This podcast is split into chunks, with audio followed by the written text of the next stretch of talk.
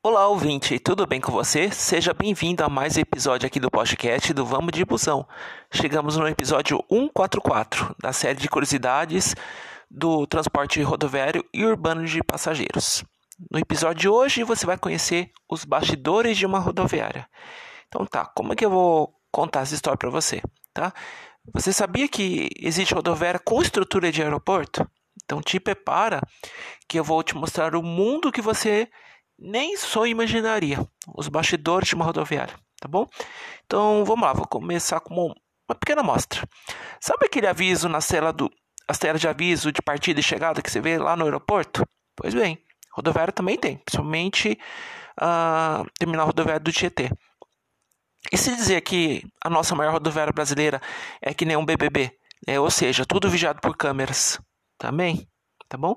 Então nessa série de curiosidades, não tem como te falar dos bastidores de uma rodoviária, tá? Eu vou usar tanto o exemplo do terminal rodoviário de Tietê, como outras várias administradas pela, é, tanto pela iniciativa privada como autarquias municipais, tá bom? Então, particularmente, o rodoviário para mim é um quintal de diversão, vou ser sincero com você, tá? Eu literalmente subo e desço rodoviária e tem que e não tem como falar do Tietê, que eu conheço como a palma, palma da minha mão. Então eu conheço muito bem. Então quando eu era criança eu não via a hora de ir lá pro Tietê e hoje graças a Deus eu posso pegar um ônibus aqui a hora que eu quiser ir lá no Tietê para poder ver alguma coisa, uma mudança, alguma coisa. São poucas que geralmente acontece, tá bom? E antes de terminar esse bloco do é introdutório do episódio de hoje, então, o intuito desse episódio é você saber como funciona uma grande rodoviária, que não, é, não perdemos em nada de grandes aeroportos brasileiros. São inúmeros funcionários envolvidos, desde a empresa que administra a rodoviária, como também os funcionários que trabalham nas empresas de ônibus, nas agências reguladoras, lanchonete, enfim, toda a infraestrutura de uma rodoviária, tá bom? Enfim, é uma mega de uma infraestrutura e na correria de pegar ou descer do ônibus você não percebe, tá bom? Então aguenta as pontas aí, que eu já volto sobre, sobre o episódio. É, só acabei de falar, eu acho que é 144, tá? É, dedicado aos bastidores, da, aos bastidores de uma rodoviária, tá bom? Aguenta as pontas aí, tá bom? Vamos de busão.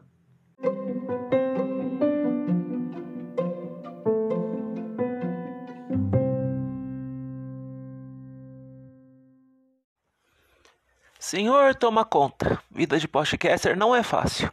É avião, porque eu moro perto do, de, do aeroporto de Sorocaba. Pior que tem horário que tá calmo, tem hora que embesta. É escapamento de moto, é cachorro latindo. Por mais que você tenha todos os equipamentos aqui para evitar o menor ruído possível, é difícil. Que, que eu acho que essa, essa fala, duvido os outros podcasters não ter essa dificuldade que eu tenho, né? Que a gente tenta manter o menor ruído externo possível, mas é complicado, porque o nosso instrumento de trabalho é a voz. Mas desculpa do desabafo, mas vamos lá. Nesse primeiro, nesse bloco aqui, você vai saber assim dos bastidores da rodoviária um ponto em comum. Tudo é controlado para que não tudo não vire um, um Deus da cuta. Como é isso? Vamos lá. Então tente imaginar a maior rodoviária brasileira e a segunda maior rodoviária do mundo e o fluxo de passageiros é, que entram e saem o dia inteiro. Estou falando do terminal rodoviário do Tietê, em São Paulo. É tudo uma organização. Eu nunca falei, mas eu tenho, um, inclusive, até um guia da rodoviária de São Paulo, tá bom? Foram meses e meses de pesquisa, conciliando informações, etc. Mas assim, aonde que eu quero chegar nisso, tá bom? Vamos lá. Tem um fruto da pesquisa desse meu, do meu livro que tá que já publiquei faz, acho que mais ou menos perto da pandemia quando começou. Então eu tive acesso à tabela de horários que, e que a empresa que administra a rodoviária ela tem um planejamento prévio de quantos ônibus irão ocupar as 72 plataformas de embarque, tá bom? Tá? E fora isso, né, tem as 17 eh, para desembarque, mas desembarque é uma coisa incógnita que pode ser que o ônibus atrasa e assim por diante, tá bom?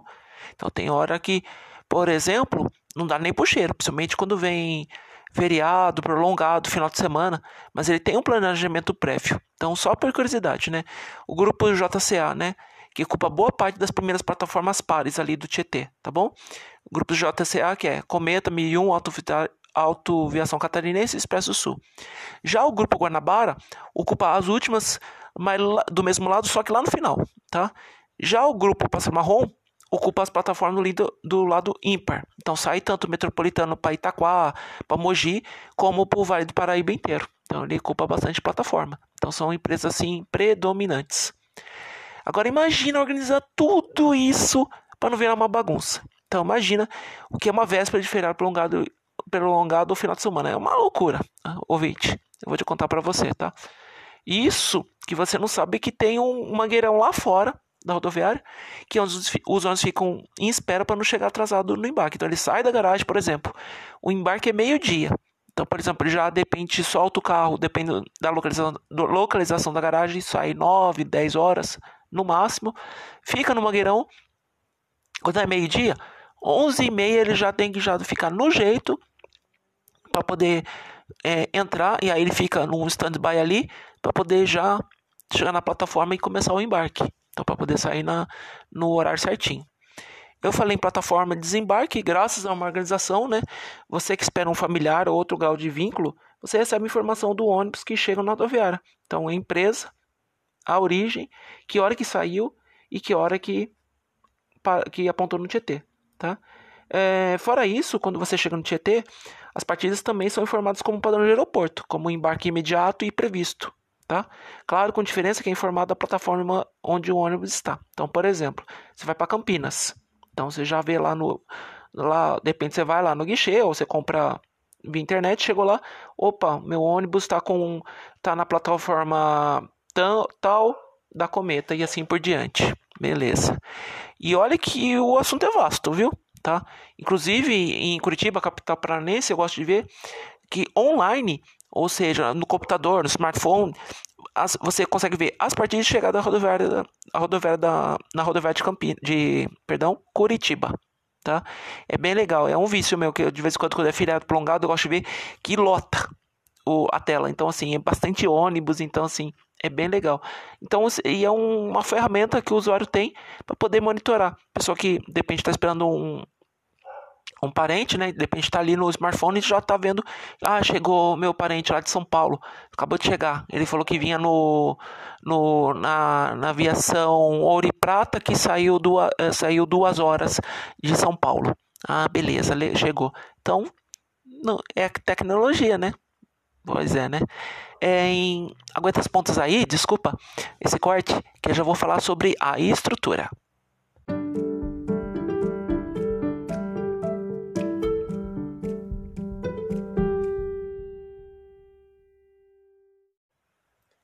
Vamos para a segunda parte do podcast, né, desse episódio que eu falo dos bastidores da rodoviária. Então vamos falar sobre a estrutura.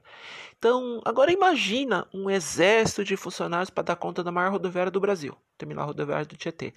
A equipe de limpeza, de segurança, etc. Então, vou dar um exemplo. Aqueles carrinhos que você já viu deixando uh, o piso um brinco, né? Então, e outro funcionário sempre trocando lixo ou tá ali passando uma vassoura. Então, imagina o exército de funcionários que tem no Tietê. Então já adiantei que, inclusive, rodoviária é um BBB sim, tá? Câmeras por tudo que é lado.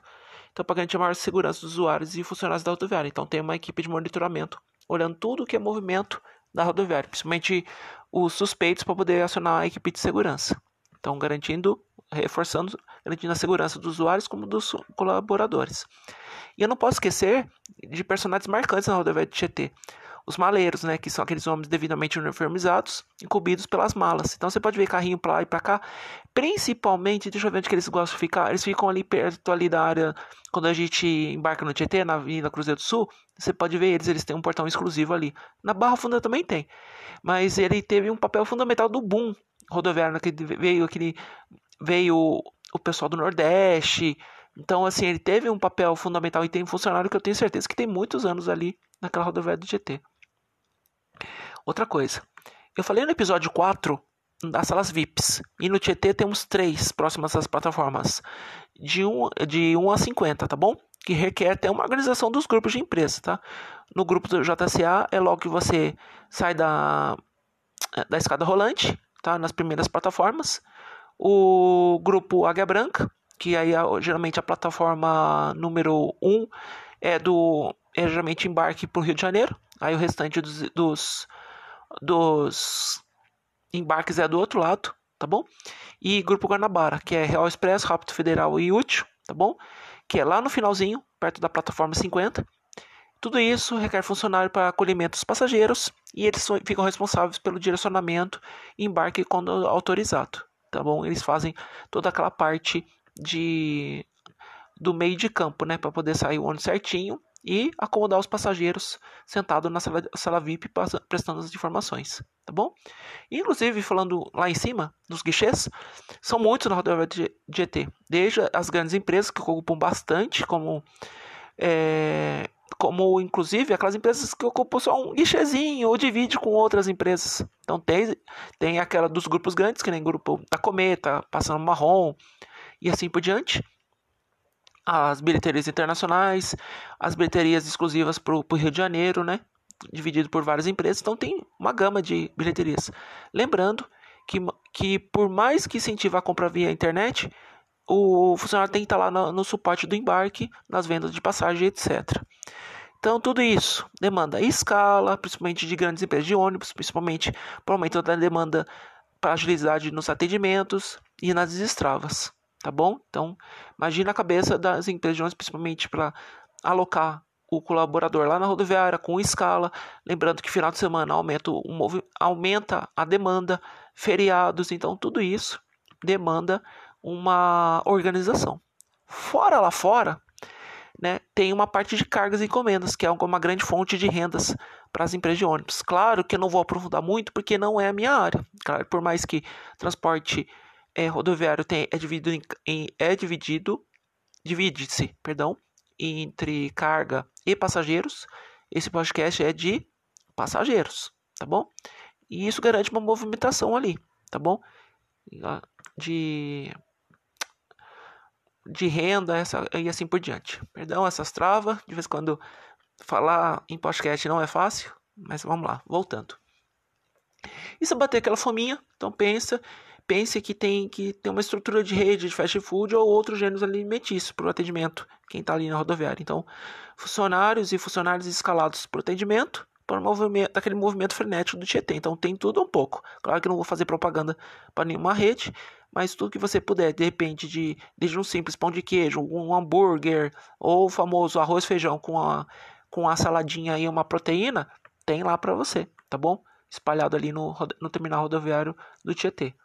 Olha, inclusive é muita estrutura, né? Então, mais que isso, mas isso aqui que eu te conto é uma amostra, tá?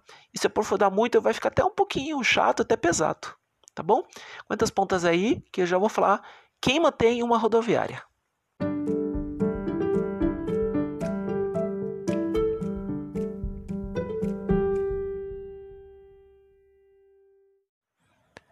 Bem, conforme prometido, eu, é, nessa, nesse bloco eu vou falar quem mantém uma rodoviária. Então, antes de terminar essa, essa publicação, eu preciso esclarecer só uma coisa para você. Existem muitas rodoviárias que são concessões, ou seja, é uma empresa contratada pelo, pelo poder público para poder fazer a gerência e cuidar e fazer a manutenção daquela rodoviária. É o caso da rodoviária do Tietê. Então, uma rodoviária, principalmente aquelas que ficam em grande cidade, existe uma grande estrutura para manter, principalmente um Tietê, uma Barra Funda e um Jabaquara. Então, as rodoviárias de São Paulo, inclusive, são de concessão da empresa Socicam. Com os investimentos que a empresa fez, eu não tenho como negar para você que deixou a nível de aeroporto e shopping, tá? Quer dizer, assim, a partir do momento que partiu para iniciativa privada, ela fez investimentos, e é claro que essa cobrança é feita na passagem, tá? Que repassa, tipo, é, repassado ali na, na, taxa de, na taxa de rodoviária. Então, assim, tá embutido ali. Quantas vezes você já, por aeroporto, você pagou uma taxa assim, até salgadinha? É conforme a estrutura do aeroporto, né? Infelizmente, inclusive, vou ser realista com você, não é a realidade de muitas rodoviárias brasileiras, que são de responsabilidade das prefeituras. Eu já cheguei em rodoviária bem aconchegante, bem acolhedora, tá? Porque, vou dar um exemplo, Jaraguá do Sul. Eu achei super acolhedora, até o jeito da, da, da, da funcionária é, falar das partidas, falando daquele sotaque bem gostoso, o sotaque do Sul.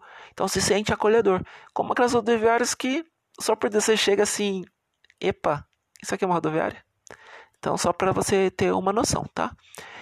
E outra coisa, vamos lá aqui, quem mantém a rodoviária é o exemplo mais prático da minha, da minha aqui da minha cidade, né? Que é o exemplo daqui. A rodoviária daqui é administrada pela autarquia Urbis, tá? Que cuida do trânsito e, do, inclusive, do transporte.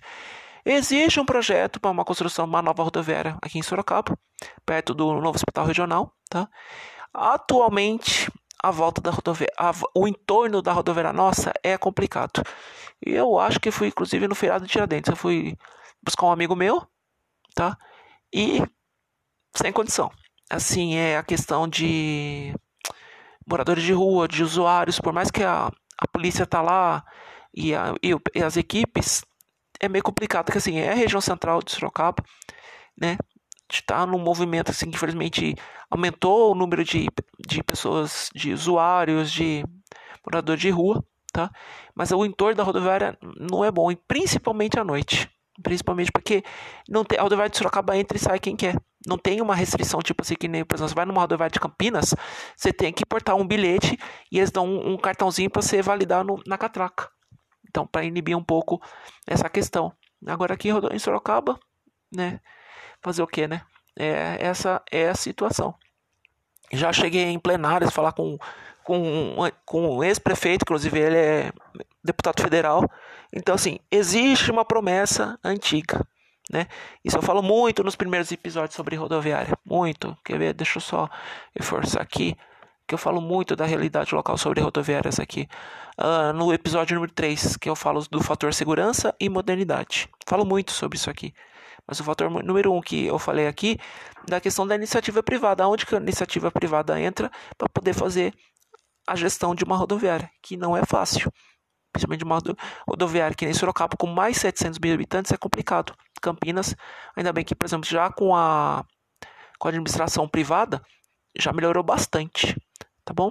É, aguenta as pontas aí, por gentileza, caro ouvinte, que eu vou fazer minhas considerações finais.